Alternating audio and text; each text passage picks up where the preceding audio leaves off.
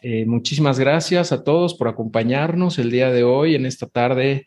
Y tengo el gusto de, compartir esta, esta sesión con mi amigo, el Master JJ Campuzano. Algunos de ustedes ya lo conocen, eh, es muy querido en la comunidad de Dios a tu jefe. Y eh, pues ahora viene por tercera ocasión a, conversar con nosotros. Tiene una presentación muy padre que, bueno, surge de la idea de tener, eh, de presentarles una visión futurista de la sociedad, de la vida y el trabajo. Eh, que él tiene muy claro, o sea, ha, leído muchísimo, está muy empapado de lo que está pasando a nivel tecnológico, a nivel, eh, pues, cultural, social, económico. Entonces, pues no, no encuentro, no encuentro, no se me ocurre alguien mejor para podernos explicar y podernos compartir toda esta información. Entonces yo estoy muy contento de que JJ nos acompañe el día de hoy y pues te doy la bienvenida, mi estimado Master. ¿Cómo estás? Hola, ¿qué tal? Muchísimas gracias otra vez por estar aquí. La verdad es que me siento como en mi casa otra vez estando aquí con la comunidad de Adiós a tu jefe. Así que un saludo a todos los que nos están acompañando. Eh, tenemos esta transmisión que la verdad les quiero dar como que un pequeño preámbulo, así como de lo que va a tratar, porque la verdad es que el título como bien lo dice, vamos a hablar de esas utopías cypherpunk. Esto es algo que Héctor y yo, fíjense que les estamos preparando ya desde hace varias semanas, como que se dio ahí ese el génesis, más que nada la idea. Y la primera idea de la que habíamos eh, empezado como que a platicar era el futuro del trabajo. De, de ahí como que empezó, ¿no? Así como que darles a ustedes más que nada una perspectiva de cómo se van a dar eh, todo esto, ¿no? ¿A qué me voy a dedicar? ¿Cuáles son las nuevas profesiones del futuro? Y ya pensando sobre este concepto en estas semanas, pues la verdad es que me di cuenta de que para hablar del trabajo hay que hablar de la sociedad en general, ¿no? O sea, hay que hablar de, cómo va a ser nuestra vida más que nada. Y desde ahí, pues fue donde ya se empezó a dar todo este concepto de utopía cypherpunk, en las cuales el día de hoy, nos vamos a ir 30 años al futuro, o sea, vamos a hablar de cómo sería el mundo en el año 2050 bajo conceptos súper así tecnológicos, así que la verdad va a estar muy provocadora y, y, me refiero a esa palabra porque quiero que provoque en ustedes más que nada esos pensamientos futuristas y que les salgan preguntas más que nada. A eso me refiero con una plática provocadora. Así que para los que están aquí en el, en el chat también, en el, en el live, me gustaría también que durante todo este material fuéramos ahí como que agarrando preguntas, eh, dudas que vayan saliendo, porque sí les vamos a presentar algo que siento la verdad que les va a volar la cabeza a más de uno Así que por ese lado sí estamos como quedando un tiempo al final. La verdad es que a mí me encanta también pues responder o, escuchar más que nada comentarios por parte de la comunidad. Así que eso, esa interacción, yo creo que es lo que hace así como que muy, muy rico, ¿no? Estas, estas veladas así de hablar de todo esto. Así que pues bueno, ese es el pequeño preámbulo que les tengo, hablar de la sociedad en general, las utopías cypherpunk. Estoy súper emocionado de estar aquí con ustedes una vez más. Así que pues bueno, Héctor, yo la verdad encantado ya como que después de este pequeño como que preámbulo, pues de empezar a, platicar de todo esto, ¿no? Claro, claro que sí. Y bueno, pues eh, yo también estoy muy contento, muy emocionado. Eh, le estábamos comentando justamente antes de empezar la transmisión que esto es algo que nos hubiera gustado que nos, eh, pues nos dieran esta información cuando estábamos chavos, ¿no? Cuando teníamos, no sé, 18, 20 años y no teníamos idea de qué queríamos hacer con nuestra vida, ni, ni qué, iba, qué profesiones iban a hacer valiosas en el futuro, ¿no? Entonces, ah, pues así están actualmente muchas personas en esa situación, ¿no? Yo creo que puede ser muy útil para ese sector, pero también para las personas que ya estamos más grandecitas y que también estamos buscando, pues, qué otras cosas podemos hacer, ¿no? Y qué profesiones podemos crear o comenzar a aprender al respecto, ¿no? Porque al final de cuentas, eh, mucha gente dice, bueno, pues ya tengo mi chamba y todo, pero no me, no me satisface. Y, bueno, qué mejor que ir hacia donde va la tendencia, ¿no? Hacia donde va todo, toda la tecnología. Entonces, pues genial, JJ. Yo, yo, yo te voy a dejar para que puedas dar tu presentación. Y pues te voy a andar interrumpiendo ahí si, si algo sale. Aquí voy a andar y voy a estar leyendo los comentarios también de la gente. Eh, y bueno, pues adelante, JJ, estás en tu casa. Perfecto, muchísimas gracias. Así que ahora sí, déjenme compartirles aquí la pantalla para que me confirmen que ya la puedan ver también. Ahí parece que estamos bien. Así que perfecto. Así que todos los que estamos aquí reunidos, les doy la bienvenida a la plática del día de hoy, Utopías Cypherpunk. Y como les habíamos comentado, esto es una visión de las más futuristas que he hecho en toda mi vida. De hecho, por eso estoy súper emocionado, porque este es un tema que la verdad me apasiona. Como ya lo había comentado Héctor, también al último les voy a comentar de los proyectos en los que también estoy trabajando y en los que espero hacer comunidad también con todos ustedes. Así que la verdad estoy muy emocionado. Bienvenidos a esta plática en la cual vamos a hablar de la sociedad la vida y el trabajo en las próximas décadas. Así que muy, muy emocionante todo esto. Para los que no me conozcan, aquí viene mi nombre otra vez, JJ Campuzano como alguna vez ya lo, ya lo habían visto tal vez en Twitter o algo así, Lex Criptográfica es uno de mis más grandes proyectos. Esto es una aceleradora de adopción blockchain. Entonces, al final también les voy a platicar un poquito de lo que es esto de Lex Criptográfica. Yo soy el Tecno King de Lex Criptográfica, soy el creador de este concepto también. Les voy a platicar también al final de Cypherpunk Nightmares también, que eso también es otro concepto, un círculo filosófico muy bueno que tenemos. Y también al último, esto de Jedi Master, porque ahí a lo mejor lo vieron en, la, en el título, ¿no? De que eh, ese es como que uno de mis tantos títulos, ¿no? Así que también les voy a explicar de esta iniciativa de educación con la cual los quiero dejar al final también. Así que esto nada más es como una pequeña semblanza de lo que estoy haciendo en estos días, pero definitivamente vámonos al contenido del día de hoy. Hablar de las utopías cypherpunk. Créanme que esto es una plática que no es como que la común, la verdad. O sea, siento que no va a estar así como que nada aburrida. Vamos a hablar de temas, la verdad, muy interesantes. Entonces, es aquí donde les quiero como que dar una pequeña, un preámbulo más que nada del contenido, más que nada para que vean cómo está estructurado y más que nada se vayan guiando con todo el contenido, las diapositivas que les voy a mostrar, que son bastantes, la verdad. Así que en la primera parte vamos a hablar de este concepto de la revolución hipertecnoindustrial que este es un término que la verdad, ahí también me dicen qué tal les parece. Este es un término que inventé, de hecho, en los últimos días, porque esta es como la siguiente revolución industrial 4.0 o como le han llamado, pero aquí les voy a plasmar exactamente de lo que se trata. Luego de aquí viene una parte súper interesante en la cual hago la extrapolación. Eh, ahí viene el futurismo, ahí viene el futurismo, ahí es donde vamos a hablar de la inteligencia artificial en el año 2050 la robótica, y de ahí ya nos vamos a ir al futuro del trabajo. Esa es una parte también muy, muy buena, porque de aquí vamos a hablar de lenguajes de programación, vamos a hablar de, pues vaya, de más que nada una guía de los siguientes talentos que se necesitan, ¿no? Para este tipo de profesiones del futuro que no existen o que tienen un crecimiento sumamente acelerado.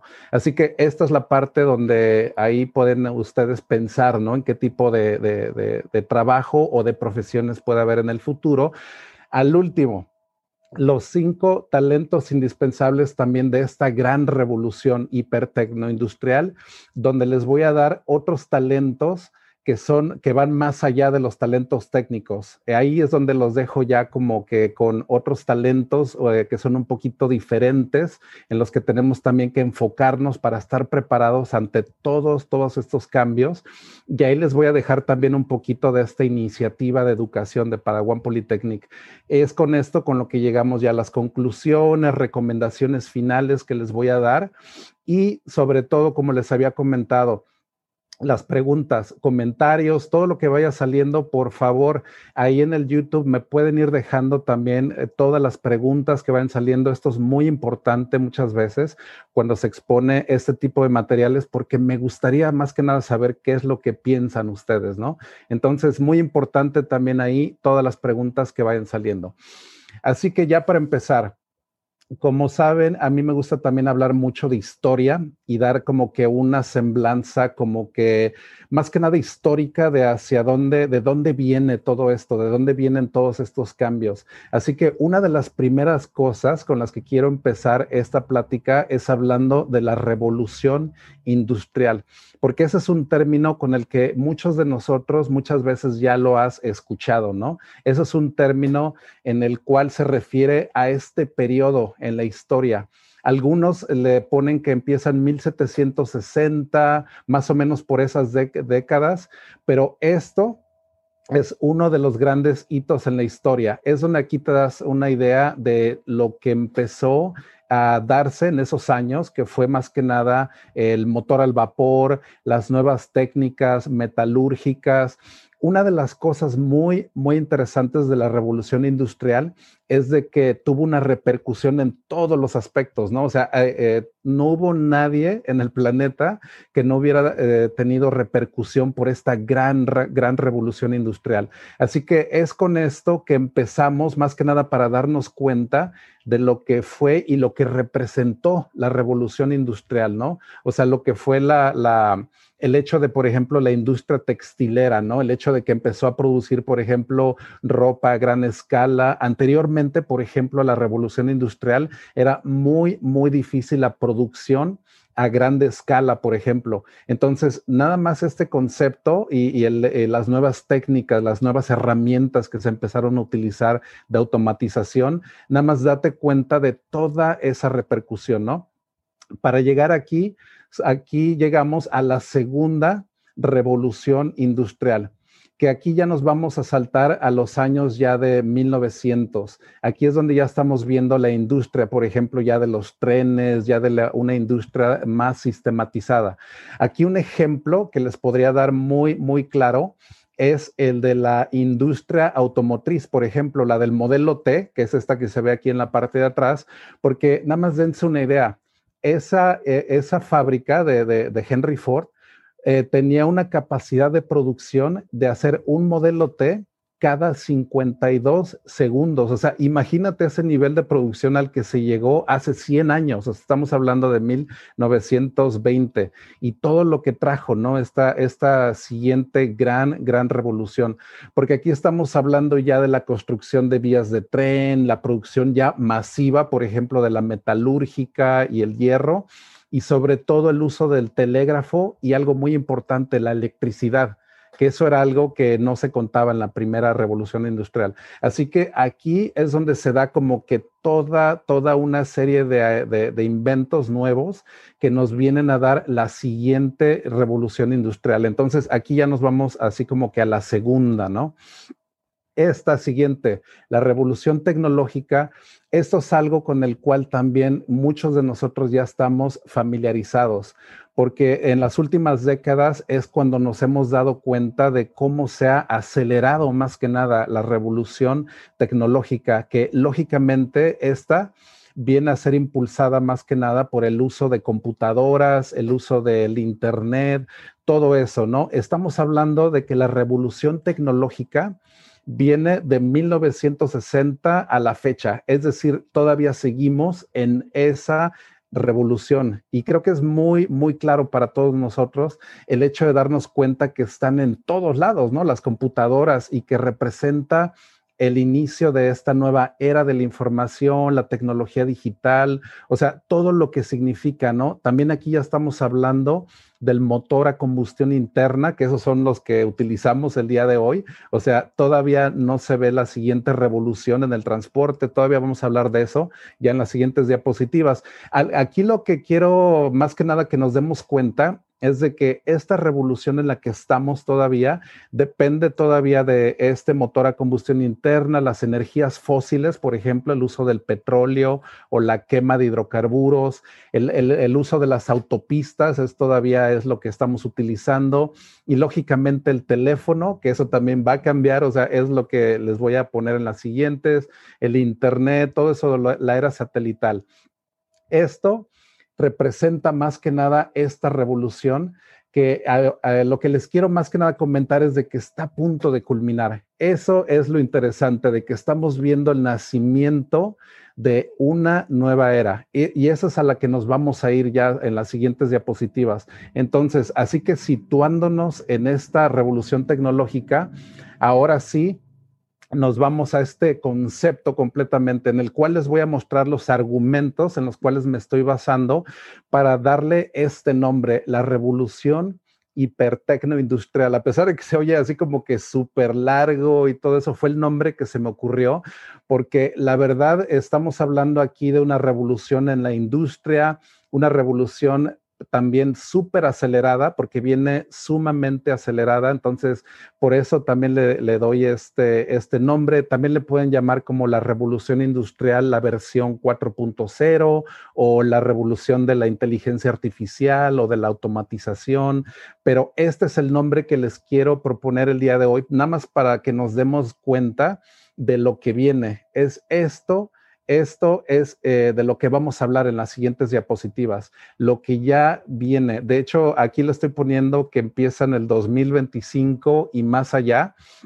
Pero esto es más que nada, no es una fecha exacta, es simplemente para que nos demos cuenta de que el uso de estas nuevas tecnologías, lo que es la computación cuántica, que de hecho vamos a hablar ya un poquito más de todo eso, el uso de la inteligencia artificial, el nacimiento del IoT industrial también, que ese es un concepto en el cual vamos a ahondar también un poquito de lo que de qué se refiere el IoT industrial y sobre todo la tecnología blockchain, ¿no? Las tecnologías descentralizadas que vienen a marcar todo esto. Y no solamente eso, porque también vamos a hablar de la revolución en el transporte también, o sea, lo que vamos a ver en términos de cómo nos vamos a transportar para el año 2050, que va a ser sumamente diferente, ¿no? O sea, ya no ya ni siquiera van a tener volantes, o sea, va a ser algo completamente diferente. Esto, si te das cuenta, cada revolución lo que significa es que se alcanzaban cosas que no se podían alcanzar en la, en la revolución anterior. Es decir, cada una de ellas, la revolución industrial fue la primera, representó todos estos cambios. La segunda, con el motor de combustión interna, la electricidad más que nada, vino a cambiar o a permitir cosas que no se podían. También la revolución de las computadoras y así con este igual. Vamos a poder concebir cosas que antes, o sea, no podíamos eh, hacer o vamos a concebir también profesiones o trabajos que antes no podían existir. Así que esto la verdad es algo que ya me empieza como que a emocionar bastante porque aquí estamos hablando ya de, del futurismo ya aplicado, en la cual nos vamos a preguntar de hasta cuál es el papel del, humano ¿no? en, el planeta cuando lleguemos a, crear estas nuevas eh, inteligencias artificiales que yo les llamo Artilects que es como que una contracción de estos intelectos artificiales, que son las primeras inteligencias sintéticas, ¿no? Que vamos a crear en las próximas décadas. Así que ya después de mostrarles como que esta semblanza, o sea, toda esta como que pequeño brevario histórico, si lo quieren ver así, ya en las siguientes diapositivas es donde ya nos vamos a ir a la parte súper futurista.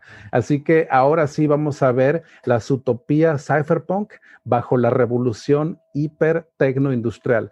Así que por este lado también aquí es donde ya empieza así como que lo bueno, la verdad. Aquí es donde ya empezamos a hablar de cómo va a ser la sociedad en el año 2050. Así que esto va a ser un recorrido, la verdad, bastante, bastante intenso. Ahí es donde quiero que también me, me den así como que esa retroalimentación también de cómo ven todo este tipo de conceptos, porque estamos hablando del mundo en el año 2050. Aquí ya estamos entrando a, la parte donde hablamos de las, estas utopías y del futurismo. Más que nada, imagínate, así como ahorita vemos las computadoras en todos lados, la inteligencia artificial se encuentra en todos lados.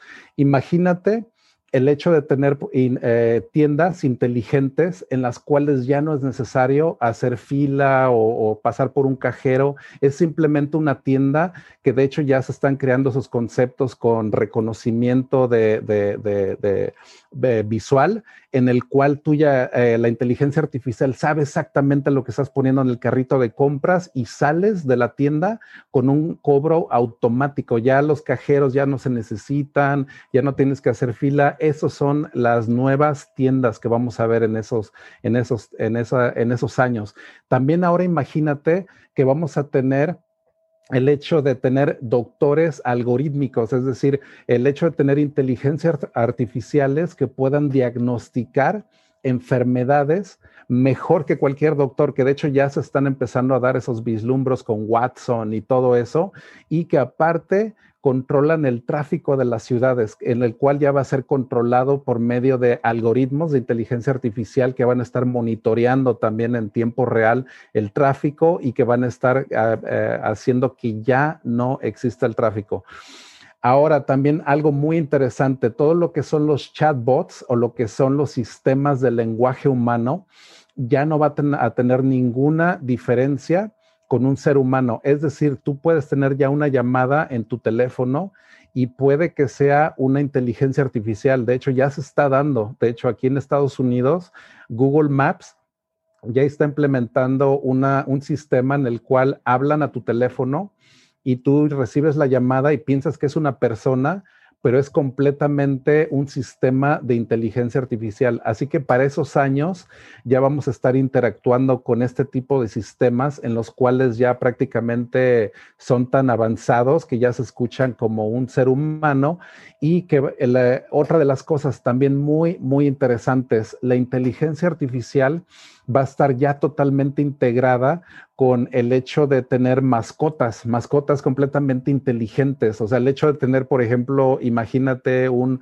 un perrito, pero robótico, que tiene completamente todas las, eh, toda la inteligencia de una mascota completamente natural, ¿no? Entonces, para esos años, el uso de la inteligencia artificial va a ser ya tan extensivo que vamos a ver completamente ya este tipo de, de, de, objetos y también tener asistentes personales. Vamos a ver que en las, las, casas de asistencia para gentes de la tercera edad, vamos a ver asistentes médicos completamente que ya son robots, pero que tienen toda esa infusión de poder, de, poder interactuar contigo de una manera completamente natural.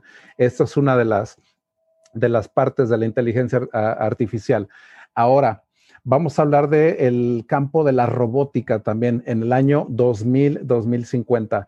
Los robots eh, van a estar dominando todas, todas las industrias, sobre todo las, la industria de las fábricas, porque ahí es donde podemos empezar a automatizar todo el hecho de hacer los envíos, el hecho de automatizar, por ejemplo, como se hace con Amazon, que ya están entrando con robótica, eh, Tesla, que también ya tiene un sistema de automatización para hacer coches también de una manera muy, muy grande. Entonces vamos a ver también cómo ahora los robots van a empezar a sustituir también hasta los maestros, inclusive cocineros, también va a haber restaurantes en los cuales ya van a ser robots completamente los que están preparando la comida.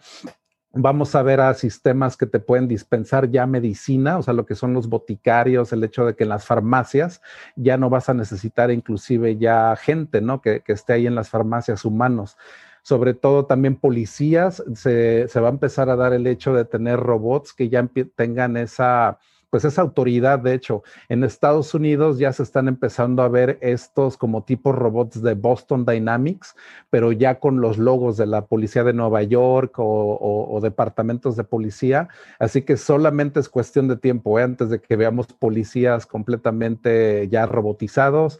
Deportistas también se prevé que la industria de los deportes también vamos a empezar a ver eh, tipos atletas robóticos ya, en los cuales se puede empezar inclusive a ver el fútbol americano, por ejemplo, pero ya que sean robots completamente, ¿no? Así que vamos a ver aquí cómo esta visión futurista, o sea, sí nos lleva a este tipo de conceptos, ¿no? Así que también otra cosa, ya no va a haber barreras de lenguaje para el año 2050 los traductores universales ya van a hacer que no importe también el idioma que hablas, completamente ya en tiempo real te van a estar ya traduciendo y tú puedes tener ya hasta un audífono que te diga todo lo que la gente te está tratando de decir y ya no haya ninguna, ninguna barrera del lenguaje y el reconocimiento de voz que esté integrado en todos lados, que, tu voz sea un sistema de reconocimiento también integrado en muchísimos sistemas. Así que esto también es otra de las cosas que vamos a ver en robótica. Otra de las cosas también, el Internet of Things, lo que es el IoT. Vamos a tener cientos, cientos de sensores, vamos a estar rodeados hasta nuestra ropa. De hecho, nuestra ropa va a, va a tener bastantes ya sensores en el futuro. Nuestras casas, lógicamente, van a tener sistemas también ya de monitoreo, de, temperatura, de, de muchas cosas.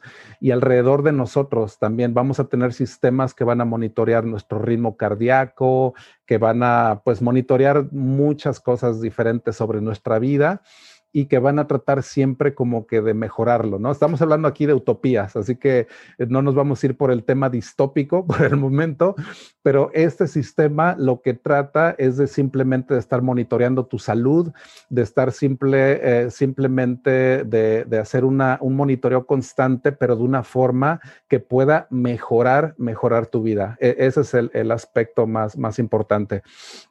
Así que aquí vamos a hablar del tercer campo eh, en el cual vamos a ver eh, estos cambios, la computación y la biotecnología, que vamos a ver ya como una fusión en esas dos. Y les voy a explicar cómo. En el año 2050 también se prevé que vamos a ver también una nueva arquitectura ya completamente eh, basada en procesadores cuánticos. Este tipo de computadoras ya trabajan en una arquitectura completamente diferente, en las cuales, pues vaya, esas computadoras pueden hacer cálculos que no se podían hacer anteriormente. Eso es una de las cosas por las cuales digo que esta es una revolución nueva completamente, porque nos estamos eh, deshaciendo de la arquitectura anterior que era basada en transistores y ahora estamos hablando de una nueva arquitectura de computación basada en información cuántica. Entonces, esto va a ser también otro de los saltos también grandísimos, grandísimos que vamos a ver en lo que es la computación más que nada para esos años y de que ahora también, y esa es la fusión de la que les quiero hablar, de que todo esto, lo que es la inteligencia artificial y las computadoras, van a poder ser integradas directamente ya en nuestros cuerpos a través de algo que se llaman los Brain Computer Interface o los ah, BIC. Este tipo de interfaces ya se están estudiando por Neuralink, que es esta compañía que literalmente lo que está haciendo es tratar de descifrar la actividad eh, eléctrica que hay en nuestro cerebro y poderla y hacer una inferencia y transmitirla, más que nada. Esto va a permitir el hecho de empezar a tratar enfermedades que no se podían curar anteriormente. Vamos a poder eh, empezar a que se puede curar la ceguera y la sordera, inclusive por el hecho de, poder descifrar cómo trabaja el sistema nervioso. Vamos a poder tratar enfermedades como el Alzheimer y Parkinson también. Y sobre todo el uso de computadoras utilizando solamente el pensamiento. Esto es algo también sumamente, la verdad, eh, remarcable porque eso va a permitir a que personas cuadriplégicas, o sea, haz de cuenta que personas que no pueden comunicarse, que están atrapadas en su cuerpo, ahora van a poder comunicarse o van a poder comunicarse de una manera mucho más eficiente. Así que esto también va a ser aplicado para personas que tengan eh, problemas de movilidad, por ejemplo, problemas de comunicación, sobre todo como esas personas, ¿no? Cuadriplégicas y como por ejemplo el científico Stephen Hawking que tenía una enfermedad de arteriosclerosis múltiple y la comunicación era sumamente limitada. O sea, a pesar de que él, su cerebro estaba completamente íntegro, él se podía comunicar a través de unas cuantas palabras, ¿no? Por, por hora, imagínate. O sea, el hecho de poder decir una frase, nada más. tenías que, eh, eh, de Stephen Hawking, tenía que tener un sistema de comunicación muy, muy diferente. Así que ahora imagínate, ¿no? Con este tipo de, tecnologías, lo que se va a poder llegar, ¿no? También para esos años. Así que aquí nos vamos a seguir extrapolando con la computación y la biotecnología otra parte muy importante de que viene siendo parte del exohumanismo, el hecho de hablar de las prótesis, todo lo que son las prótesis robóticas, lo que son el corazón artificial, un, eh, eh, todo tipo de órganos artificiales, inclusive vamos a poder acceder a ojos y oídos artificiales que ya nos van a, por, por ejemplo, curar la ceguera, como les había comentado, a reemplazar el sistema óptico con un sistema completamente artificial y estos implantes también, ¿no? Que ya se están viendo cocleares, en los cuales ya va a ser sumamente comunes en el futuro. Y no solamente eso, sino que vamos a tener también ya corazones artificiales y que las, por ejemplo, las pie, una pierna o un brazo artificial que funcione mejor que tu brazo original, eso sería también como que algo sumamente relevante, ¿no? O sea, el hecho de que digas, wow, o sea, este brazo artificial está mejor que mi brazo natural, o sea, eso también sería una de las cosas que vamos a ver para el año 2050. Vamos a alcanzar un grado de sofisticación en el cual sí nos vamos a dar cuenta de estas prótesis, ¿no? Hasta dónde vamos a llegar. Algo también muy, muy interesante, la realidad virtual. También esta va a estar integrada universalmente, también los sistemas de realidad aumentada, lo que es el AR.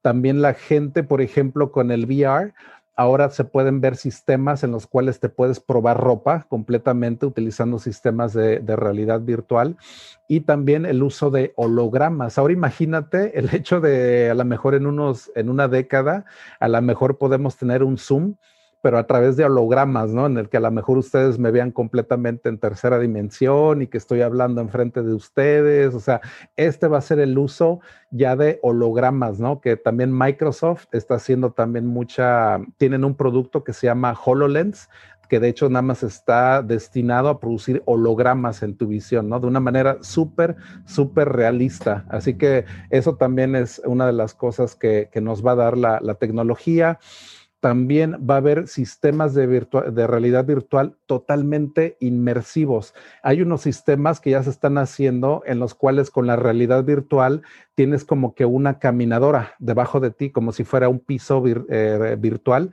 en el cual tú puedes estar caminando de un lado a otro. Tienes como que una, como que un sistema en el cual es como una caminadora, pero de 360 grados, en los cuales tú te puedes desplazar a la derecha, izquierda, adelante y atrás, pero estás completamente en un sistema de realidad virtual donde puedes caminar ya por ciudades, o sea, tú puedes estar caminando, caminando, dar la vuelta y estás en París, haz de cuenta, ¿no? O sea, estás viendo todas las casas que hay en París, o estás en Ámsterdam, o estás en, Barcelona, pero imagínate todo eh, utilizando un sistema de realidad virtual en el cual tú estás caminando literalmente, es la actividad física, estás caminando un kilómetro o dos, pero estás en una ciudad completamente de manera virtual. Esos son los sistemas que, que vamos a ver. Ahora, como les había comentado, el transporte también. Aquí vamos a ver así como que estas tecnologías también muy, muy interesantes de lo que es la revolución en el transporte para esos años se prevé que la mayoría de coches también sean eléctricos. El modelo de las gasolineras también está destinado a desaparecer completamente y el hecho de que para esos años la mayoría de gente va a tener centros de carga, ¿no? En diferentes lados, en nuestras casas, o sea, ya no va a estar tan centralizado el hecho de tener nada más gasolineras y todo eso, ¿no? Así que toda esta infraestructura que ya tenemos el día de hoy de gasolineras y todos estos coches de, de combustión interna van a ir desapareciendo poco a poco. Y algo también muy interesante, el hecho de llegar a la automatización nivel 5 en los, en los coches, que ahorita eh, eh, hay ciertos niveles desde el nivel 0, que el nivel 0 es literalmente cuando un coche es totalmente manual, o sea que no tiene ningún sistema ni de crucero tampoco. El sistema nivel 1 es en el cual tienes el crucero, haz de cuenta la, que le puedes poner la velocidad, le quitas y ahí se va el coche, ¿no? Pero no tiene ya ningún otro tipo de sensor, no se frena por sí solo, para nada. Y de ahí tienes ya los siguientes niveles, el 2, 3 y 4, en el cual ya le metes sistemas de automatización en los cuales el chofer ya se hace cada vez menos necesario. De hecho, en el nivel 4 tiene todavía el volante, pero solamente el chofer está como backup. En el nivel 5 ya no se necesita volante, o sea, es ya un sistema de un coche en el cual ya desde el concepto ya entras y ya no tiene ni siquiera ese sistema, ¿no? De hecho, ya se están viendo ese tipo de transportes, se están probando, de hecho, Amazon ya tiene un concepto de ese tipo en el cual es un sistema en el cual ya se meten cuatro personas, pero las cuatro se están viendo unas a las otras, o sea, son como asientos, pero ya no tienes volante, ya no tienes chofer, nada. Entonces, para el año 2050, imagínate, nos vamos a estar subiendo a coches que no, no tienen siquiera ya volante, no tienen chofer, nada de eso. Así que vamos a ver una industria completamente diferente y sobre todo la distribución de mercancías, ¿no? Vamos a ver esos trailers autónomos, que de hecho ya Tesla ya tiene este trailer, pero vamos a ver toda la distribución que se va a hacer. Ya no se van a utilizar choferes, ya todo esto va a ser con sistemas de distribución completamente autónomos y también los envíos locales, o sea, lo que son dentro de las ciudades, se va a empezar a ver más el uso de drones, por ejemplo, el hecho de que te manden un paquete o que te manden, por ejemplo, algo de una manera muy rápida, ahora lo vas a poder tener a través del uso de drones, ¿no? Entonces, eso también es algo que eh, se va a empezar a utilizar así muchísimo más, porque de hecho en las ciudades del futuro, la verdad, vamos a ver enjambres, la verdad, de drones. ¿eh? Es, una de las visiones en las que quiero que, más o menos visualicen, en las cuales vamos a tener desde drones que se dedican a, paquetes, va a haber otros que se dedican al monitoreo también. Si hay algún problema de, por ejemplo, de seguridad pública o algo así, va a haber drones que van a estar también monitoreando ese tipo de cosas y de vigilancia también drones que puedan tener funciones para la construcción, por ejemplo, estar viendo así como que edificios o estar valorando, eh, por ejemplo, construcciones como presas o, o algún tipo de construcción también el entretenimiento, se están viendo sistemas en los cuales los drones hacen como que espectáculos en el aire. De hecho, en China ya se están utilizando mucho este tipo de, eventos en los cuales los drones empiezan a hacer como que figuras y ya en lugar de fuegos artificiales, en el futuro es muy probable que vayamos a, que veamos conciertos o, o, de drones, ¿no? O sea, enjambres de drones que hacen figuras y que ese va a ser el equivalente también, ¿no? Y en la agricultura también que es donde se ven estos sistemas también de monitoreo, en los cuales siempre están viendo todo tipo de cosas, ¿no? En los, en los, en los campos, o sea, todo ese tipo de, aplicaciones que tiene la agricultura, pero de una manera ya muy, muy sistematizada, ¿no? Así que todo esto pues representa representa una revolución así muy, muy interesante. Nos seguimos aquí hablando de la revolución del transporte. Vamos a ver también vehículos de eh, que, son así como drones, pero gigantes. De hecho, este es uno de los conceptos también que a mí me encantan, porque de hecho, eh, les comento, yo estoy estudiando ahorita para piloto, de hecho, para piloto de, de ala fija y todo. Y este es uno de los conceptos de transporte aéreo que a mí me tocó ver en Las Vegas en el año 2020, en enero. Fui a esta conferencia en Las Vegas y vi como Uber, de hecho, Uber y Hyundai, tienen un concepto de este, como es como un dron, eh, eh, es como un quadcopter, que, parece mucho como si fuera un dron, pero son el tipo de taxis aéreos que se planean implementar en Corea del Sur antes del año 2030. O sea que va a tener ya esos sistemas de transporte. Entonces vamos a hablar un poquito más de de esta profesión ya más adelante, pero esto la verdad es un concepto muy, muy interesante, el hecho de ver ese tipo de, transporte que no son helicópteros y no son aeroplanos, son como tipo, como les había comentado, como tipo quadcopters, así como, como drones gigantes, ¿no? También el uso de túneles, de túneles en las autopistas, el concepto de, The Boring Company, que también es uno de que se está haciendo túneles, que también no sé si lo hayan eh, escuchado por parte de Elon Musk, y sistemas de larga distancia, lo que es el Hyperloop. Estos sistemas de transporte lo que van a permitir es que vaya niveles también de, de, túneles, porque uno puede hacer túneles desde o una profundidad a diferentes niveles, puedes tener diferentes túneles, o sea, vaya, no hay límite, puedes tener así como que un sistema de túneles en tercera dimensión. Esto es algo que también estamos viendo que en el futuro sí se puede implementar, sobre todo para reducir el tráfico y el sistema de transporte entre ciudades también, sistemas de, este tipo, ¿no? Que son eh, túneles que hacen que todo sea mucho, mucho más eficiente. También vamos a ver un nuevo tipo de aeronaves que son hipersónicas. De hecho, también es algo que me encanta, o sea, hablar de, las nuevas aeronaves que se van a ver en las siguientes décadas, que va a ser como el renacimiento, como la del Concorde, ¿no? Que era la única aeronave que podía romper la velocidad del sonido de pasajeros. Pero ahora vamos a ver una siguiente generación de jets que van a poder romper la velocidad del sonido pero de manera totalmente así para pasajeros y todo eso. Y también, por ejemplo, otra de ellas sería transportarnos en base a cohetes, que de hecho SpaceX también ya tiene un sistema de transporte terrestre que lo que va a permitir es de que uno pueda tomar uno de este tipo de transporte, sales de la órbita, y aterrizas en otra parte del planeta, en menos de una hora llegas a cualquier parte del planeta. Por ejemplo, de Nueva York a Londres llegarías en 29 minutos y también hay otro estimado, por ejemplo, de Hong Kong hasta Houston, por ejemplo, se llevaría 40 minutos.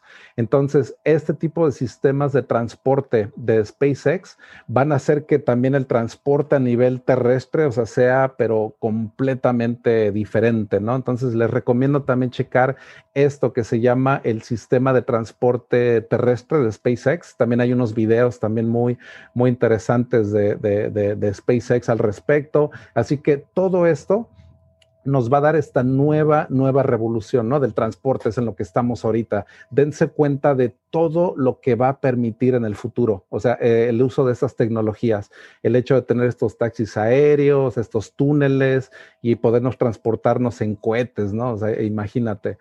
Así que aquí ya llegamos a otra parte también, en donde estamos hablando de las guerras energéticas, estamos hablando de que el 50% del consumo energético será a través de energías renovables. Entonces vamos a empezarnos ya a basar y a movernos ya fuera de las energías fósiles.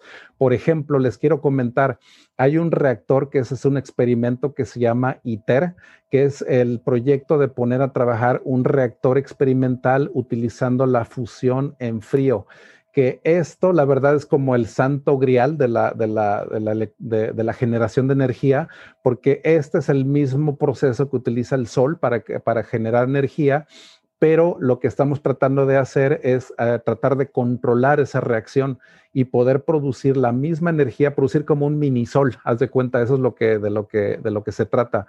Y se, que se planea que empiece a funcionar para el año 2025, de hecho, creo que está en Francia, es donde están haciendo este, este concepto. Así que muy interesante el hecho de aplicar la fusión en frío. Eso también nos va a permitir tener ya energía prácticamente ilimitada, ya combinando con la energía solar y la eólica, y de que se prevé que para esos años de que ya se pueda prever de, energía a la, mejor fuente de energía, porque eh, no deja tampoco ningún residuo tóxico, ¿no? Como que es la fisión nuclear, ¿no? Lo que deja el, uranio, el plutonio, todo ese tipo de, combustibles radioactivos, ya no se necesita nada de eso. Así que esto es una gran revolución que vamos a ver en la generación de energía. Y aquí ya vamos a empezar a ver lo que es la, la, segunda carrera espacial. Esto yo le llamo la segunda carrera espacial porque vimos una carrera espacial muy interesante en los años 60, las misiones Apolo, el, el shuttle, de todo esto que se dio pero aquí vamos a ver una segunda carrera espacial, sobre todo por el hecho de que están entrando ya compañías privadas también, o sea, de que ya no son proyectos completamente gubernamentales. Así que estamos viendo también ya un cambio completamente en lo que es esta, esta segunda versión de la carrera espacial, porque tanto les comento, la NASA tiene la misión Artemis, que es la de establecer una colonia lunar para el 2024. Así que les recomiendo muchísimo, checa a la misión Artemis de la NASA y todo lo que están haciendo para llegar ahí y de ahí poder tener inclusive ya ese como que esa parada antes de poder mandar a, humanos a, la, a Marte. Y ahora SpaceX, para los que no sepan, SpaceX también tiene otro proyecto que se le llama 5000 días para Marte, en el cual se está previendo que en 5000 días se puede establecer una colonia en Marte completamente, una ciudad completamente con un millón de habitantes en cinco mil días. Entonces son un poquito más de 10 años, creo que son creo que como 15, 16 años, pero viene un video que les recomiendo también mucho checar, que es Marte en el 2050 en el cual se prevé hacer lanzamientos ya cada dos años en el cual ya se empiecen a montar todo este tipo de las primeras colonias y te dice ahí cómo poco a poco se va a dar todo esto, ¿no? La siguiente también eh, fase es el hecho de tener internet satelital también. Eso es algo que vamos a ver ya en el futuro ya no muy lejano. Starlink y el proyecto Web One también es un proyecto para establecer internet ya sin depender de, proveedores de cable o de los proveedores terrestres. Ya vamos a poder acceder a internet desde satélites. Así que eso también es algo muy, muy interesante que vamos a ver. Y aquí es donde les estaba comentando la, entrada de compañías privadas como Blue Origin, que es Amazon, de hecho, eh, Boeing y Lockheed Martin y Virgin Atlantic Galactic, que de hecho les quiero comentar, Richard Branson, de hecho hace, creo que fue cuatro días, fue el domingo, se convirtió en el primer multi, multimillonario que llegó, eh, que se convirtió en astronauta. Así que eso también es una de las cosas muy significativas. Y Jeff Bezos, de hecho, él ya vuela, me parece que en cinco días más, él también ya va a salir de la órbita. Entonces ya tenemos los dos primeros multimillonarios que en base a sus compañías, pues ya están, ya se pueden llamar astronautas, porque saliendo 100 kilómetros de la, de la atmósfera se le llama el, el cinturón Von Karman y tú ya oficialmente te puedes considerar un astronauta cuando pasas ese nivel, 100 kilómetros, eso es lo único que, que, que define a un astronauta. Cualquier persona que haya pasado ese límite de 100 kilómetros y solamente han sido muy pocos, ¿no? Así que para el 2050 se prevé que ya haya inclusive hoteles en la órbita terrestre, que ya tengamos sistemas en los cuales uno pueda viajar y quedarse un par de días en la órbita, imagínate, tener una colonia en la Luna completamente permanente con estas misiones de Artemis y una ciudad completamente en Marte ya también. Ya para el 2050, de hecho, ya vamos a tener los primeros humanos que nacieron completamente en Marte, o sea que ya son completamente 100% marcianos. Así que eso es como lo que se prevé también para esos años. Muy interesante todo esto de la segunda carrera espacial. Y aquí, pues bueno, ya estamos llegando a esta parte también, ¿no? De nuestro cuerpo en el futuro, en el cual también vamos a ver cómo hasta lo que comemos también va a cambiar de una manera muy, muy significativa. si se dan cuenta, el hecho de comer carne es una de las cosas también, la verdad, que más daño le hacen al planeta, por el hecho de hacer, por ejemplo, eh, el ganado, el hecho de toda el área que se tiene que, dar para, para la agricultura del ganado tiene que cambiar. Vamos a empezar a ver sustitutos de la carne que son completamente artificiales. Ahí también lo pueden empezar a buscar, que es, un tipo de carne que ya puede ser creada también en laboratorio. Así que eso también puede eh, dar un cambio así como que muy grande de cómo nos vamos a alimentar. Vamos a ver nuevos tipos de, cultura, de agricultura verticales completamente. Vamos a ver unos sistemas en los cuales son edificios verdes también completamente que están dedicados a la creación de comida de una manera súper eficiente. Eso no se ha visto, pero son unos sistemas muy, muy eficientes de jardines verticales que van a establecer todas las necesidades también alimentarias. Algo también muy interesante, el uso de las células madre. Eso, la, eh, eso lo que son los stem cells, la verdad es muy interesante porque ese uso de las células madres nos va a permitir el hecho de tratar la diabetes, las enfermedades cardíacas, todo ese tipo de cosas, hasta quemaduras, porque vamos a poder regenerar ya también el tejido, eh, monitorear el cáncer, podemos también eh, eh, aspirar a curar el cáncer a través de ese tipo de terapias, los, hasta padecimientos como la artritis, o sea, muchos más también, ¿no? Así que esta es una de las terapias también futuristas que más, más, este, pues polémica y más controversia tienen. Y sobre todo algo que ya estamos viendo también con estas vacunas también que estamos viendo de nueva generación, estas tecnologías de CRISPR, Cas9, nos permiten, haz de cuenta que son como unas tijeras que le metes al DNA y el Cas9 es como copiar y pegar. Así que CRISPR, ¿qué son? ¿Qué es CRISPR? Es como, como las tijeras. Y Cas9 es como que copiar y pegar nuevo DNA. Así que esto ya nos permite un nuevo nivel de manipulación genética que no se podía anteriormente. Eso también es parte de la, esta revolución hipertecnoindustrial, porque la manipulación genética también ya se va a dar de una manera mucho, mucho más grande y que esto se espera también que sea la cura de muchos, muchos padecimientos genéticos. Así que esto también, eh, ahí chequenlo, esta técnica de CRISPR y Cas9 también, que esto es de las técnicas que más, más están utilizando actualmente. Y ya llegamos también a esta parte, la, la de cambios climáticos el hecho de que vamos a empezar a ver también tecnologías que son tecnologías de, para remover el carbono, el dióxido de carbono. A eso se le llama Carbon Removal Technologies, que se puede capturar el dióxido de carbono y lo puedes mandar a la, a la, subterráneamente.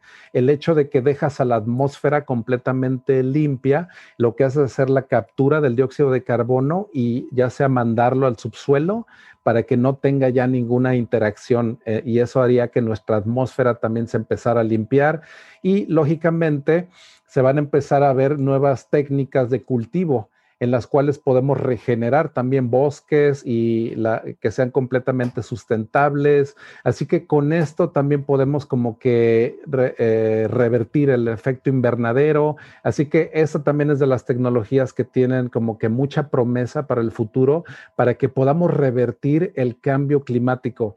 Como les digo, estas son utopías cypherpunk, así que estamos hablando aquí como que de lo mejor que podría ocurrir en la sociedad. Acuérdense que son utopías Así que estamos hablando de todo, todo este tipo de conceptos.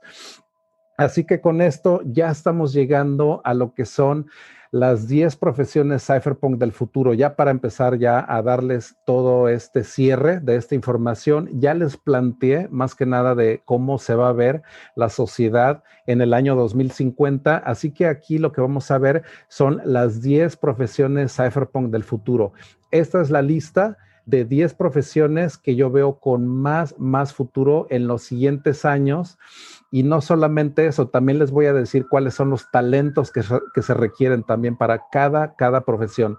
Así que si nos damos cuenta, muchos de los trabajos actuales van a ser reemplazados, mínimo, mínimo el 12% de todos los trabajos van a ser reemplazados por la automatización para el año 2030, que no es mucho. 21 millones de posiciones nuevas van a ser creadas también como resultado de todas estas tecnologías que les acabo de comentar, desde inteligencia artificial, biotecnología, todo eso, van a ser muchísimas, muchísimas también las profesiones que se van a crear. Así que en esta parte es donde les voy a dar una semblanza más que nada de lo que se tratan estas profesiones para que ustedes puedan sentirse que un poco más preparados también para lo que viene. Así que como ya les había comentado, estos más o menos, estos son los sistemas de transporte verticales. De hecho, aquí en la parte de la esquina derecha van a ver este sistema que, como les había comentado, parecen como unos drones. Es, eh, es uno de una sola hélice, pero hay unos que son de cuatro hélices esto, lo que son los eh, el desarrollador de vehículos de vertical takeoff and landing, van a empezar a tener una demanda también increíble del 30% anual. Y aquí les dejo en esta diapositiva las áreas de estudio, que son eh, estos lenguajes como C, C++, MATLAB, que son también lenguajes de programación, pero matemática, Python IMU, sensores GPS, que eso también es algo que tiene uno que estudiar, las cámaras infrarrojas y las ópticas, Linux, robótica y aeronaves de ala fija y EKF. Todo esto son los talentos que uno tiene que dominar para poder estar en una profesión de este tipo. La industria son las compañías aeronáuticas, desarrollo, de drones y automóviles. Entonces, esta es la primera profesión. Ahora vámonos con la segunda, desarrollador de sistemas de realidad virtual.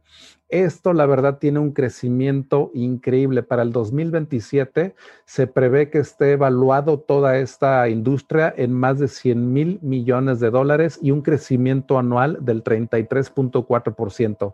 Las áreas de estudio para este trabajo es 3ds Max, que son de diseño, C hashtag, que también es otro lenguaje de programación, C++, Maya, que son programas de modelación en 3D, Revite, software y hardware también de VR, también eso es lo que hay que estudiar, y programas como SketchUp, AutoCAD y sistemas de interfase para el usuario, con lo que es el UI y UX las industrias en las que pueden también estar videojuegos, desarrollo en 3D, entretenimiento, todo lo que es el diseño de interiores en realidad virtual, el uso de, por ejemplo, ver bienes raíces a través de, de, VR, lo que es la salud también va a tener muchas aplicaciones en realidad virtual, los deportes, lógicamente, y el cine inclusive a través de realidad virtual.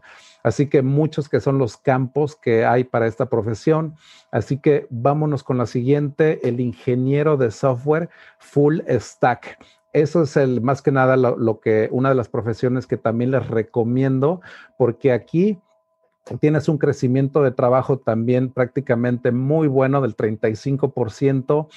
Las áreas de estudio que tienes que dominar para ese trabajo es React, que es eh, JavaScript, Node, JavaScript, lógicamente el lenguaje JavaScript también, Angular JS y CSS es parte de los lenguajes que tienes que aprender como ingeniero de software y puedes estar en la industria, lógicamente, software, eh, information technology, proveedores de Internet y servicios financieros sobre todo, ¿no?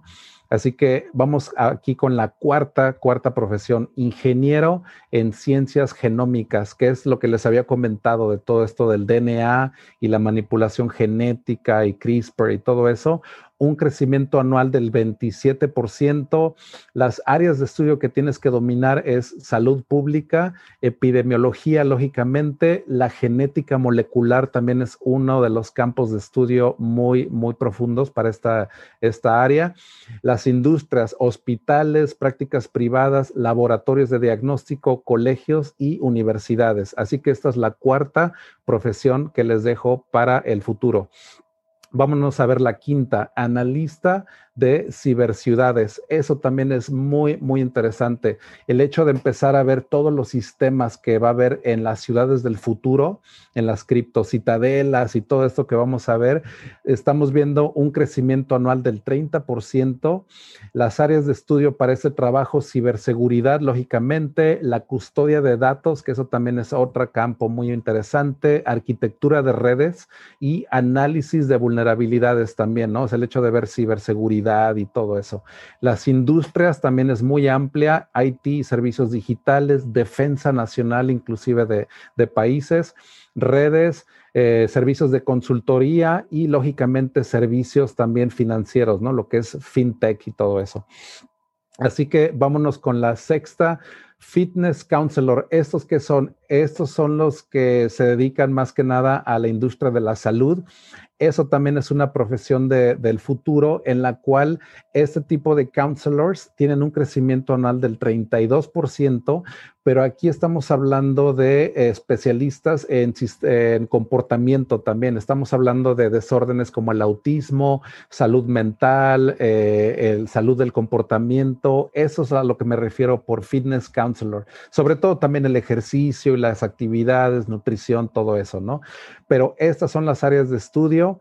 Eh, todo este análisis aplicado del comportamiento y las industrias, sistemas de salud pública, hospitales privados, desarrollo individual y familiar, nutrición y salud. Ahora vámonos con la séptima, especialistas en blockchain. Esta también es muy interesante, así que lógicamente es una de las que más, más crecimiento tiene, el 61, casi 62%, así que yo creo que es de las que más, más crecimiento tienen anual.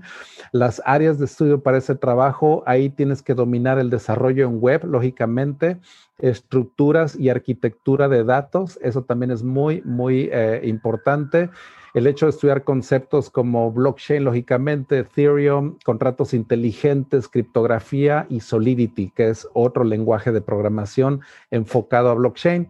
Las industrias también muy abierto es fintech, servicios financieros, internet, software, pero es muchos más, ¿no? O sea, creo que eh, blockchain de hecho tiene una gama muy, muy grande también de, de aplicaciones.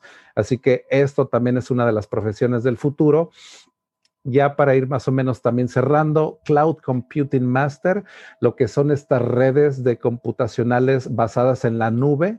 Eso también es una de las arquitecturas también que vamos a ver híbridas, o sea, el blockchain y cloud computing. Así que aquí estamos viendo un crecimiento anual del 27%. Las áreas que tienes que dominar, Amazon Web Services, cloud computing, los productos de Docker, Ansible y Jenkins son de los, eh, más, eh, de los principales para aprender este tipo de arquitecturas. Las industrias IT, servicios digitales, software, fintech, como les había comunicado, eh, comentado, y telecomunicaciones. Así que también muy, muy importante este también ya de los últimos, desarrollador de proyectos basados en inteligencia artificial, la número 9, el crecimiento anual del 74%, esa es la mayor de todas, e, esta es la número 9. Área de estudio para ese trabajo es un poquito complejo, es Machine Learning, Deep Learning, TensorFlow, Python, sistemas de NLP, que significa Natural Language Processing. Así que aquí estamos viendo también de lo mejor, de lo mejor que hay, la verdad, en ciencia. Pero tienes una industria también muy grande, todo lo que es IT, electrónicos, Internet, educación. Es sumamente amplio todo este tipo de, de profesiones. Así que esta sí tiene un gran, gran futuro. Ya para cerrar, detective forénsico de datos. También esto es una de las profesiones que tienen muchísimo, muchísimo futuro, crecimiento anual del 37%, áreas de estudio para ese trabajo, también tienes que hablar, eh, tienes que empezar a ver sistemas de inteligencia artificial, machine learning, data science, Python el lenguaje de programación R que ahí viene y Apache Spark, también que esos son de los conceptos que hay que estudiar. Y las industrias, lógicamente, IT, computer software, Internet y FinTech.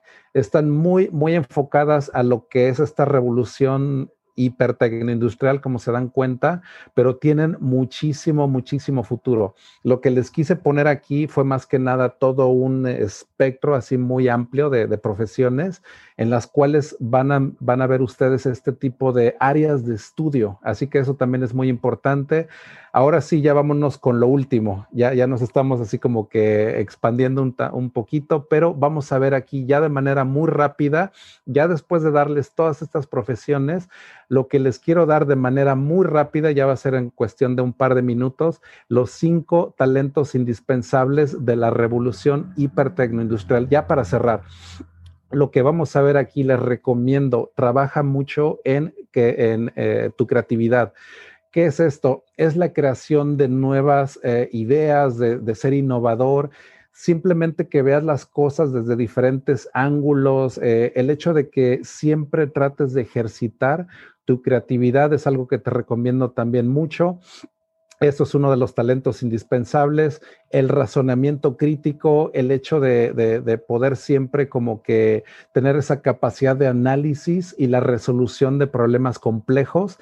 Eso también es muy, muy importante para esta nueva revolución que vamos a ver. Así que también muy importante ver todo esto muy importante el dominio personal, lo que es eh, el hecho de tener dominio sobre saber quién eres más que nada, el hecho de saber qué es a lo que aspiras, qué, qué, es a lo que, a lo que tú te quieres dedicar.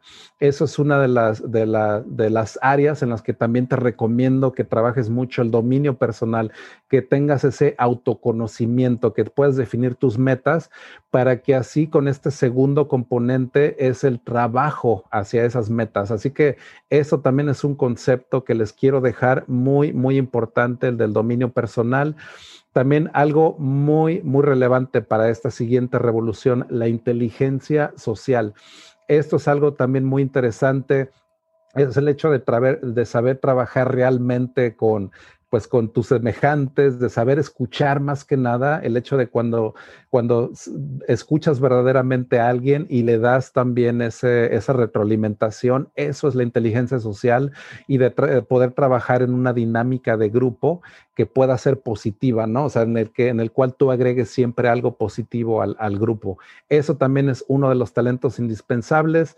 Ya para cerrar con estos talentos, la organización se trata de ser altamente eficiente con tu tiempo, porque acuérdate que todos tenemos 24 horas, pero hay gentes que son mucho más eficientes con su tiempo. Eso es uno de los eh, talentos indispensables, el hecho de que aprendas a organizar tu tiempo y sobre todo que empieces a encontrar el ritmo adecuado. Eh, cada persona tiene un ritmo que es muy, muy personal, pero eso es lo que tienes, tienes que encontrar, esa organización para que puedas encontrar el ritmo adecuado para que tu productividad sea la mejor de todas. Así que esos son los cinco talentos con los que los quiero dejar y ya con estos llegamos a las conclusiones finales. Esta era la diapositiva anterior, entonces no me la quiero saltar, muy futurista, como les había comentado. Así que aquí ya estamos llegando a las conclusiones finales. Te presentamos esta semblanza de la revolución hipertecnoindustrial que está a punto de iniciar y que va a desplazar una cantidad muy grande de empleos. Esas son ya como que las conclusiones finales. Nunca dejes de aprender. No importa la verdad tu edad, eh, situación económica, social, solamente te recomiendo nunca, nunca dejes de aprender. Ejercita tus talentos de una manera habitual, porque solamente así vas a convertir esos hábitos en una mentalidad completamente diferente, que esté totalmente preparada para afrontar el futuro que ahora se nos presenta, esta revolución hipertecnoindustrial. Así que es con esto con los que los, que los quiero dejar. Estas son las conclusiones finales. Nada más aquí me encuentran en Twitter, ya para, para cerrar. También ahí me pueden encontrar con Das-Grasshopper, así que ahí también me la paso en Twitter. Si quieren checar artículos ahí en Medium, también ahí se los dejo. Ahí pueden checar más literatura de lo que he escrito anteriormente. Lex criptográfica, también esto como les había comentado, adopción blockchain y sobre todo el viernes, todos los viernes, ahí los invito a un círculo filosófico en mi canal también de YouTube, JJ Campuzano. La verdad es que con Adiós a tu jefe hemos hecho así como que muy buen acoplamiento las dos comunidades, así que los invito todos los viernes a las 9 de la noche. Es el streaming más futurista del planeta y hablamos de todos estos conceptos por espacio de cuatro o cinco horas, ¿no? Así que ahí no hay límite de tiempo. Así que los, los, los invito. El día de mañana tenemos ya el volumen 29 de este año. Así que ya los dejo aquí con esto. También tenemos el podcast. Y ya nada más para finalizar, la Academia del Renacimiento Digital Padawan Polytechnic. Si no sabes dónde empezar, también en mi canal vas a encontrar ocho videos en los cuales la idea es enseñarte sobre tecnología desde ceros completamente. Así que estos Padawan Polytechnic es una academia totalmente gratis, que es interactiva, es gradual, totalmente fuera de tecnicismos. así que les recomiendo también, si quieren aventarse, el video número uno de Padawan Polytechnic está increíble para poderse empapar de todo esto. Así que, pues bueno, aquí está el canal del YouTube. Y pues con esto ya llegamos ahora sí a la conclusión. Espero que les haya gustado. Nos extendimos, yo creo que será como una hora, llevamos ahorita de contenido, así que la llevamos muy bien. ¿Cómo ves, Héctor? Ya llegamos ahorita a la sesión de preguntas y respuestas. No, bueno, pues yo creo que sin palabras, ¿no? Eh, realmente es algo que te vuela la cabeza y mucho de este contenido justamente eh, lo ha comentado JJ en distintos momentos en las sesiones de, los Cypherpunks Nightmares.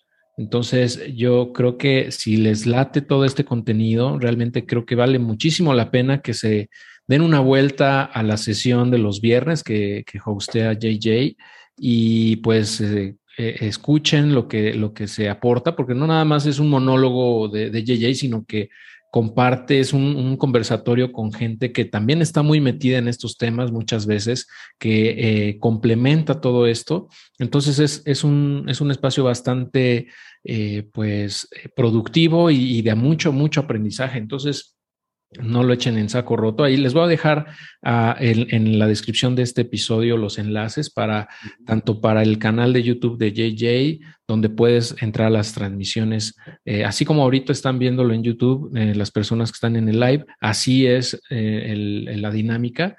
Y también pueden entrar al Zoom si están dentro del grupo de Telegram de eh, Cypherpunks. Y también les voy a dejar el enlace al, al, grupo de Telegram por si se quieren unir ahí, pues también hay una conversación en ese espacio y ahí viene el, eh, ahí se publican los enlaces para que puedan acceder al Zoom si es que ya quieren participar tal cual. Si no, pues nada más se pueden conectar en, el, en, en YouTube a la transmisión en vivo y comentar, ¿no? En el chat. Uh -huh. eh, y pues en general yo creo que a, a mucha gente le, le, le puede ser útil esta información sin duda para ver por dónde irse, ¿no? Y mencionaban en los comentarios que casi todo esto que comentabas requiere eh, programación, ¿no? O, con, o, conocimientos de programación y pues sí, realmente software eh, es lo que, lo que va a dictar, ¿no? En, en gran medida en el futuro. Eh, si ya lo hace hoy, pues con mayor razón en los próximos años, ¿no? En las próximas décadas. Yo, yo estaba pensando ahorita que comentabas, JJ, de todas estas eh, áreas de estudio, uh -huh. Mucha gente, eh, y es bien común, ¿no? Yo lo he escuchado cientos de veces, yo creo, mucha gente dice, es que no, no soy bueno en las matemáticas, ¿no? Entonces, ya desde ahí se bloquean para una ingeniería, porque realmente todo esto de programación son, son ingenierías, básicamente, ¿no? Uh -huh. Desarrollo de software, etcétera y de, de, de, productos físicos también, ¿no? De equipos, herramientas. Entonces. Y yo odiaba las matemáticas, ¿eh? Créeme, o sea, yo las odiaba. Yo estudié diseño gráfico, para los que no sepan, tengo maestría en artes visuales, pero hasta ahí, o sea, haz de cuenta que me tardé años para poder eh, yo entrar a estudiar un curso de matemáticas, pero lo que yo les recomiendo es que nunca dejen de aprender, porque yo empecé a estudiar matemáticas a los 34 años y fue ahí donde yo empecé otro siguiente, como la siguiente fase de mi, de mi educación, ¿no? Así que nunca es tarde también para aprender, o sea, yo totalmente un diseñador y, de ahí me, me, puse a aprender sobre blockchain y criptografía, entonces, no, si yo lo pude hacer, ustedes también, créanme. Sí, yo, yo, creo que muchas veces es porque tuvimos malos maestros, ¿no? Probablemente en nuestra niñez, porque en realidad las matemáticas, y yo, le, yo lo comento seguido, son sencillas una vez que las entiendes. Realmente son, sea, es un, es un, son métodos que son muy rígidos, ¿no? O sea, no hay lugar a la interpretación o es negro o es blanco, estás bien o estás mal. Entonces, una vez que empiezas a entender cómo funcionan las, las reglas matemáticas, las funciones, eh, la lógica en sí, desde el álgebra incluso, pues encuentras, o sea, le entiendes y, y se vuelve hasta divertido incluso, ¿no? En, en, ocasiones, pero ya la gente que le agarra cariño, pues lo hace ya de por vida. Y, y, yo creo que mucho tiene que ver con la formación que tuvimos de niños, ¿no? Si tuviste la suerte de tener un maestro que te enseñó realmente la magia y, y todo lo que implica las matemáticas, que es básicamente el lenguaje del universo en realidad, uh -huh. pues eh, te abre toda esa mente, ¿no? Y es mucho más sencillo. Pero si no, como la gran mayoría de la gente, ¿qué le recomiendas, JJ, a las personas que dicen, ¿sabes qué? Es que estoy, estoy tapado con las matemáticas, no puedo. ¿Por dónde podría comenzar? Definitivamente, mira, no necesariamente matemáticas. Yo, por ejemplo, como les digo, diseño creativo, a mí me encantó siempre lo visual. Así que si también eres diseñador o a ti te gusta el arte, por ejemplo, o sea, no es para que también pues te sientas que estás en el área equivocada. Yo lo que te recomiendo es que seas muy apasionado de lo que estés estudiando, ya sea arte, escultura, programación, matemáticas, que simplemente encuentres el área que a ti te apasiona. Por ejemplo, ahorita a mí me está apasionando eh, aprender a volar, por ejemplo, ser piloto. Ese siempre había sido mi sueño y hasta apenas, de hecho, la siguiente semana apenas voy a tener mi primera clase. Así que también estoy empezando a estudiar algo completamente nuevo, que no les dé miedo estudiar algo completamente nuevo, pero que si encuentras algo que verdaderamente te apasiona, que la verdad, o sea, te dediques. Eso es de las recomendaciones finales, el hecho de, concentrarte y el hecho de tener esa mentalidad, que en esta academia de Padawan Polytechnic yo hablo mucho de la mentalidad Jedi, porque hablamos esto de Star Wars y todo eso. Así que si le quieren entrar también a eso de tener esa mentalidad Jedi, créeme que eso es lo, lo que siento que es lo único que necesitas. Vaya, o sea, te puedes dedicar a estudiar lo que sea, pero si tienes esa mentalidad Jedi, Jedi, créeme que eso te va a llevar, pero muy, muy lejos. Así que eso es como que lo que, con lo que los dejaría. Sí, justamente iba a comentar de eso porque eh, estaba yo recordando que justamente en, la eh, Padawan Polytechnic, que también pueden encontrar en el canal de, de YouTube de JJ, eh, son, fueron ocho sesiones en vivo en donde explicó. Básicamente es como, eh, eh, o sea, yo lo resumiría en, en, una academia en donde te enseñan a aprender, además de todo un repaso histórico de, de, la, de la humanidad y de la economía y pasas por muchos temas bien padres de ciberseguridad, de cómo proteger tu privacidad, etcétera, ¿no? O sea, está muy completo, la verdad te felicito por ese contenido, está genial y, y la idea y el objetivo es que llegue a más gente. Entonces, también ahí pueden aprender eso, toda esta, toda esta información, que justamente es lo, yo creo que es una de las cosas más importantes que le podemos dejar a nuestros hijos, ¿no? Ahorita estaban comentando, esto es muy útil para los que tenemos hijos. Bueno, pues sí, especialmente creo que sí, eh, porque tienen más tiempo, ¿no? Y, van empezando y todo. Este, pero yo, yo considero que una de las enseñanzas o de los legados más fuertes o más importantes que le podemos dejar a nuestros hijos es enseñarlos a aprender. Aprender. Definitivo. Con eso, porque realmente, pues ya una vez que aprenden a aprender, pues ya no tienen límites, ¿no? Y cuando nada los puede detener, realmente lo que les interese lo van a poder aprender y lo van a aplicar.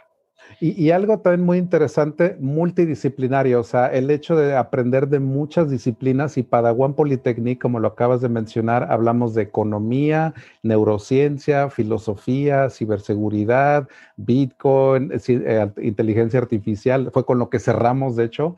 Entonces, si se dan cuenta, no fue como, no es una academia que, que se dedique solamente a un solo tema, sino que esta revolución que se viene hipertecnoindustrial, vas a tener que saber de todo, por ejemplo, ¿no? O sea, si eres diseñador, a lo mejor puedes hacer algo con blockchain, que son estos NFTs, pero tú no sabes nada de blockchain. A lo mejor tú nada más eres un diseñador que hace lo mejor así en, arte digital y de ahí a lo mejor ya puedes entrar a blockchain, pero sin tener que saber sobre blockchain. O sea, hay muchas avenidas en las cuales uno puede entrar. Si eres mercadólogo, por ejemplo, si eres un buen comunicador o eres un buen eh, diseñador, tienes también la puerta de entrada a esta nueva, a esta nueva revolución.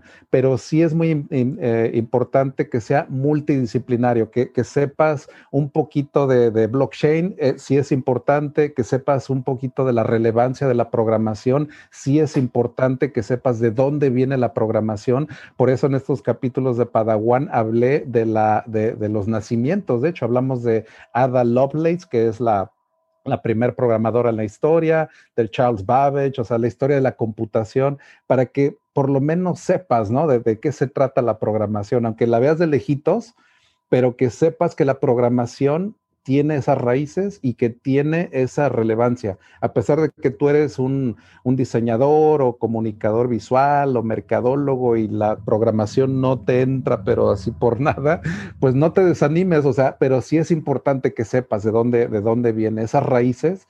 Yo siento que es lo que te da Padawan Polytechnic y eso es lo, lo que quiero que se queden ustedes para que se estén preparados, ¿no? Para esta, esta nueva revolución. Entonces, por ahí va, por ahí va. Excelente, JJ. Eh, genial, muchísimas gracias por toda esta presentación. Yo voy a dejar los enlaces, como les comento, para que puedan acceder a ella.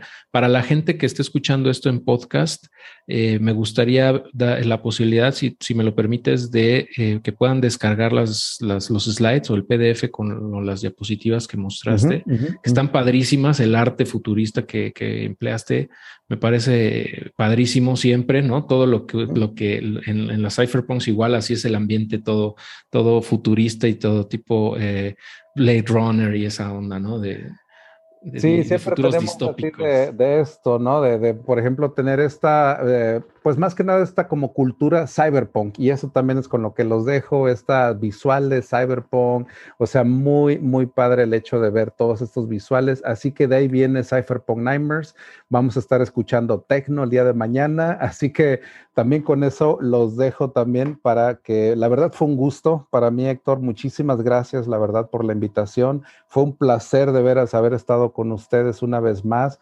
dándoles como que esta pequeña semblanza, la verdad, una velada hipertecnológica, vaya, esas son de las que, de las que me gustan. Hombre, pues igualmente, muchísimas gracias, Yeye, ya sabes, aquí es tu casa cuando, cuando, cuando gustes. y pues eh, nos vamos a estar viendo pronto en la Cypherpunks Nightmares. Eh, yo también entro de vez en cuando, cuando tengo chance.